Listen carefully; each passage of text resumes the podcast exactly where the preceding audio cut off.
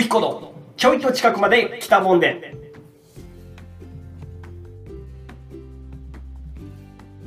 こんばんは、ウヒコこと山口隆彦です。普段は都内のサラリーマン。その正体はラジオを愛する口から生まれてきた男。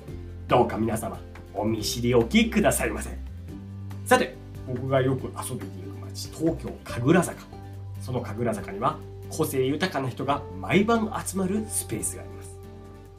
そんなスペースを聞いて味わう。お耳のサードプレイスとしてこちらの番組お送りさせていただきます。本日は一体どんな人に出会えるのかちょいと近くまで来たもんですから遊びに行かせていただきましょう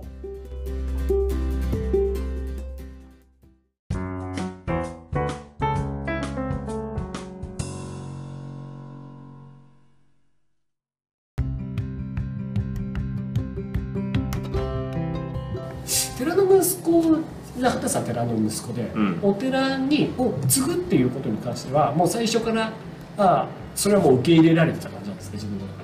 いや俺は全然そんなことはなくて、はい。まああんま面白そうじゃないなって思っててずっと、はなんかお経もね意味も分かんなかったから、うん。なんか呪文みたいな、はい。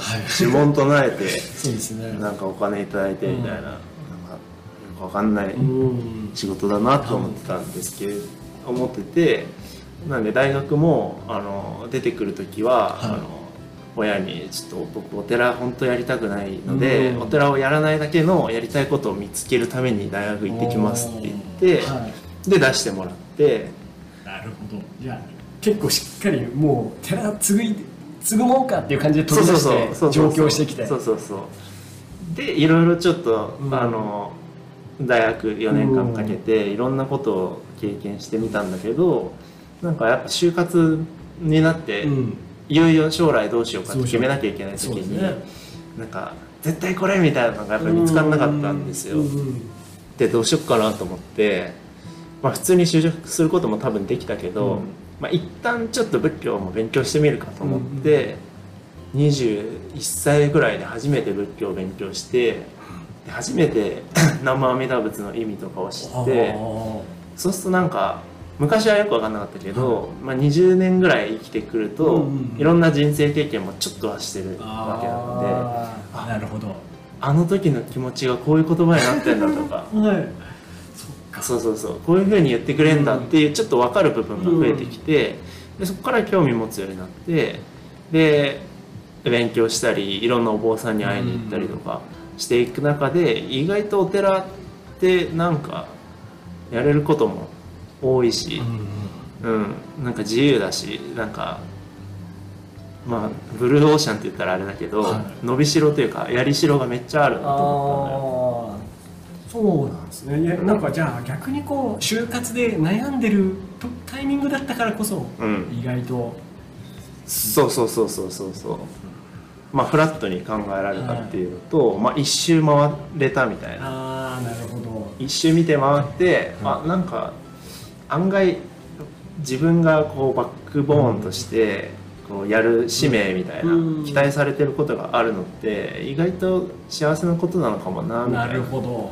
えのじゃあもね。うお父さんお母さんにはもう引き継ぎ、あの家継ぎますよっていうのは言った。言った。おお、まあ、ちゃんと言ったのは割と最近だけどその檀家さんとかもいる場で、うんうん、あ。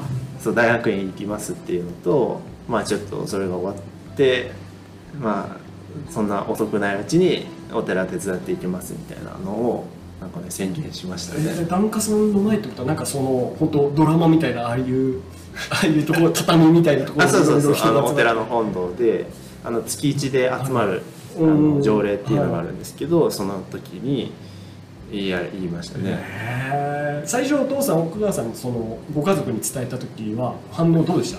やっぱ嬉しそう。まあ嬉しいんじゃないですかね。特にじいちゃんばあちゃんかな。より期待が大きいのは。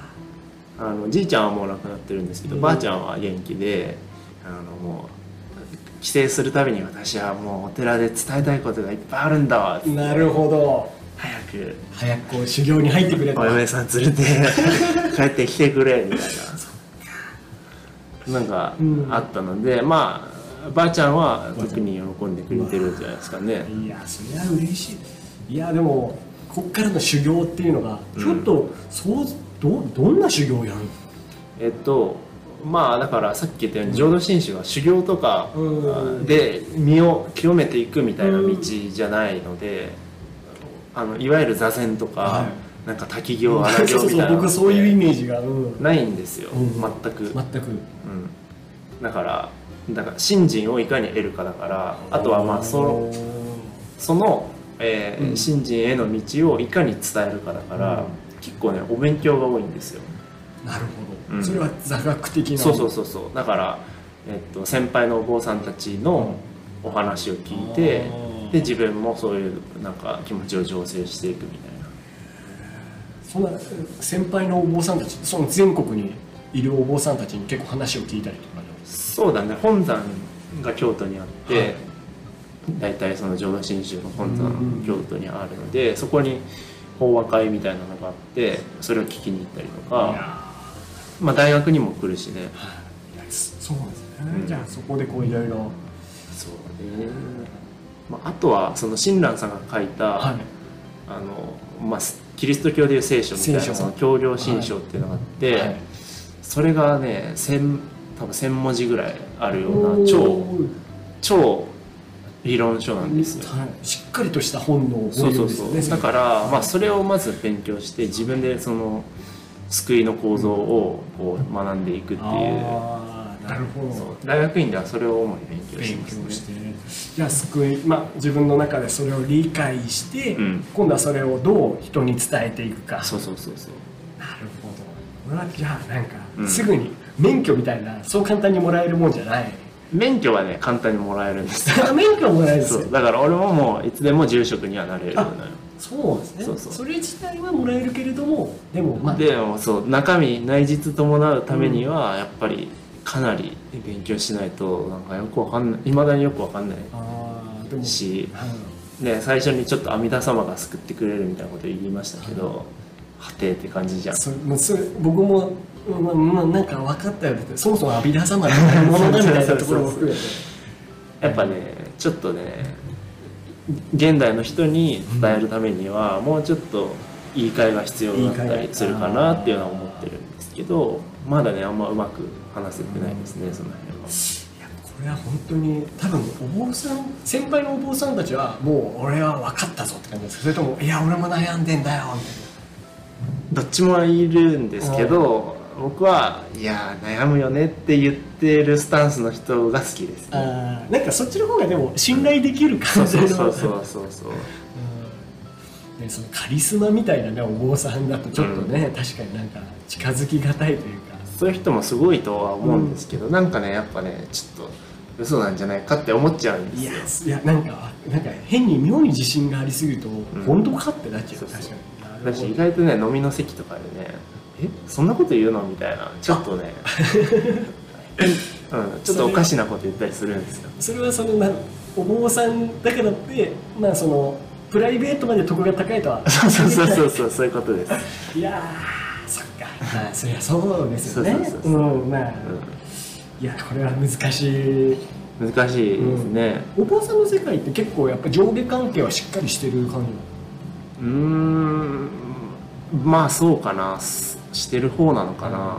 うん。そんな外資系とかいいベンチャーみたいな雰囲気ではない。さすがにそこまでではないと思います。でもうん。なんか多分料理人とかわかんないけどの方がもっと厳しいんじゃないかなという気がしそのいわゆる徒弟制度のもと。みたいな。うん。ああなるほどね。いやいやちょっといろいろお坊さんの話の中で。なんかえっ、とお坊さんと今こう社会をつなげる、いろんなその雑誌の編集やっていたり、あとなんかお坊さんのキャリアをいろいろキャリアスクール、はいさらに会社とつないだりはいはいはい。でいろいろやってる。まずもうフリーペーパーそのフリースタイルな僧侶たちっていうのこれはどういう雑誌？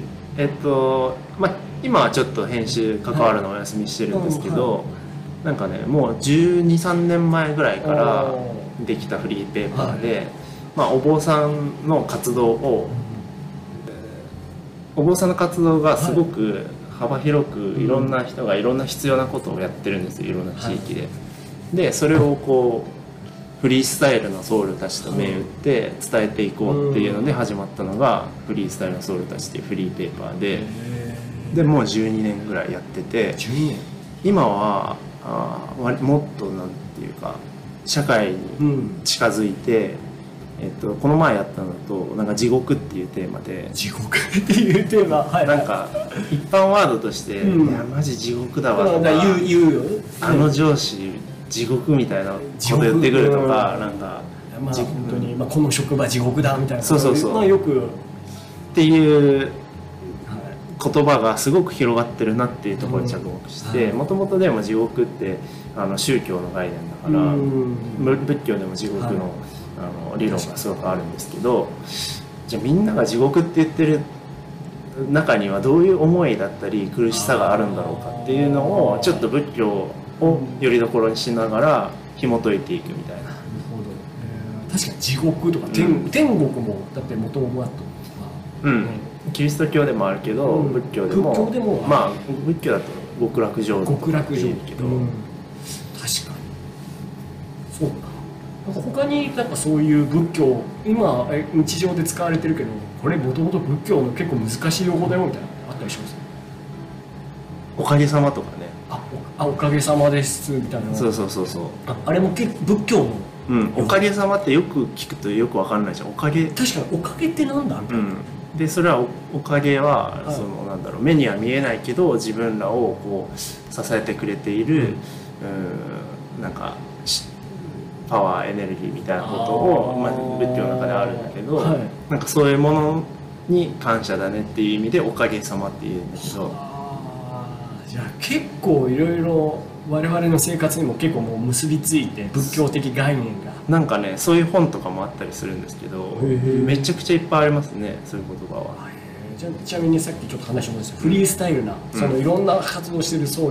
うん。畑さんの中でこんな活動してんだってびっくりした僧侶います？あー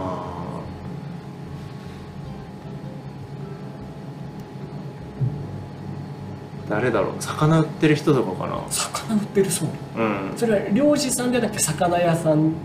お坊さんなんですけど。魚そうかそうかそうそうお坊さん。なんかね勝浦にいるお坊さんで、はい。あの普通にお寺の仕事とか、まあ、地域の仕事を一生懸命やってたら、はめちゃくちゃ信頼されていろんな人のいろんなあの困りごとが舞い込むようになってきて、はで魚売ってるのは確かねなんかシイラかな？なんかこう市場ではあんまりおろせない魚。はいはいわかります。だけど美味しい魚をなんとかあの届けられないかっていうのでそのお坊さんに相談が来て、はい。でその人がじゃあうちのうちのお寺に来る人たちとかえー。いろんな地域の人に売るよって言って、なんか販売代行してるみたいな。すごい。そうかいろんなこう地域の困りごとが流れ込んでくるからそうそうそうそそうれをあのつないだりとか場合によっちゃ自分でなんかもうやったりっていう、そうそうそうそうそう。なるほど。そうか。じゃあそれぐらいフリースタイルね。フリースタイルですね。だってぶ商売とかしちゃダメって結構言われる商売しかも魚とか肉ってあかんやろみたいな感じでそうそうそうそう。うん。する中ででももうそういうの売ってるよと。うん。まあそうか。確かにいやなんかそういうの聞くと本当にキャリあさっきキャリアプランのキャリアスクールみたいな話ありましたあはいはい。なんかそういうキャリアスクールでもやっぱりそういうキャリアもあるよっていうのを紹介しながらやってる感じです。そうですね。なんかねその活動はうん。どっちかっていうとお寺の活動がそう割とレールに敷かれたものだとうんうん思ってる人がすごく多くて、なんか言われたことやってればいいんでしょみたいな、うん。であとはまあ高校出て仏教系の大学行って大学出てうん。お寺戻るっていうだけだから、なんか他の世界に触れる機会もすごい少ないっていうのが課題と思った人がいて、でその方があのでも結局これからのお寺って、まあ、同じことやってても結構難しいうん。し必要に応じていろんな活動していかなきゃいけない。でその中でやっぱ大事になるのが自分自身がどう考えて何をしたいかを考えることだからまあだから別にお坊さんに特化してるけど、まあ、世の中の皆さんのキャリアの悩みと同じなんですけど自分が何したいかっていうのをすごい考える機会を作るっていうので。えやっぱ確かにお坊さんさっきの話だとそのまあ畑さんももしかしたらその最初からお坊さん継ぐつもりだったらもう上京せずに、上京っていうかいきなり多分京都のその龍谷大学行って、大学院行って地元戻ってっていう生活の可能性がはい高かった、はい。いやー。でも逆に畑さんが今こうやっていろいろやってるのは逆に4年間、まあ、うんその後、うん。普通に仕事もしながら、うん、こう東京で暮らした経験がぜ絶対あるから。そうですね。なるほど。あのあと企業とのコラボ。これもちょっとあのコラボというか、はいはい。これはどういうことなんですか？企業にお坊さん派遣するんですそれは本当にちょ末端で手伝ってるだけなんですけど、産業医ならぬ産業層って言産業ってにならんはい。あの まあ本当に無目的な対話を提供するっていう。ああなるほど、でまあよく言う使われてる言葉はなんかパーフェクトストレンジャーだみたいなことを言っててパーフェクトストレンジャー。その会社員にとってお坊さんって本当に何の関係もないうん。他者なので、はい。そういう人に何でも話していいよっていう場ではい。うん、まあ、口でもいいし、えー夢でもいいしもう何でも話せる場を作ることがまあ周りもあってメンタルケアだったり、まあ、モチベーションアップにつながるんじゃないかみたいな。えー。ちょっとねまだ概念も模索中な感じなんですけど。またそのいろんな日本各地の会社にその実際にそう派遣するっていうところまでは。まだもうやってますね。あもうやってるんですね。で僕もその産業層の一員として産業層の対話をお時たまやってるんですけど、はい、まどあそれはでもコーチングとは違って、はい。本当にお坊さんとしてはい。ただ話を聞くみたいな、だから結構難しいですね。なな次何しゃべればいいんだろうみたいなのも自分であえてコントロールしないようにして話をするので。逆にずっとこう相手に委ねて。そうそうそう。口だけどなんか聞いていったり、あここかなってここ話したいのかなって思ったところをちょっと聞いてみるとすごくなんだろう深い話に入っていったりとか、はい。うん、心の内を話してくれたりとか、でなんかそう意外とそういうことを本当に何にも気にせず話せる場って、多分大人になればなるほど少なくなっていくというか、うん。いろんな役割責任がどんどんついていくから意外と話せる場なかったですみたいなふうに言ってくれる人とかもいて、確かに言われてみれば、ね、また産業医ってなるとちょっと本当にうん。なんか相談産業医に相談ってなると本当にメンタルがきついくなってる状態じゃないとうん。ダメなのかなっていうのも含めて、ね。で家族は家族でなんかこう、うん心配かけたくないとかいろんなまあね。思うことがあると思うんで、そっか。そうなってくるとお坊さんって確かに。なんかね、うその隙間を埋める存在にうん。なれる瞬間もあるのかもしれないなとは思って、ちなみに畑さん今気になった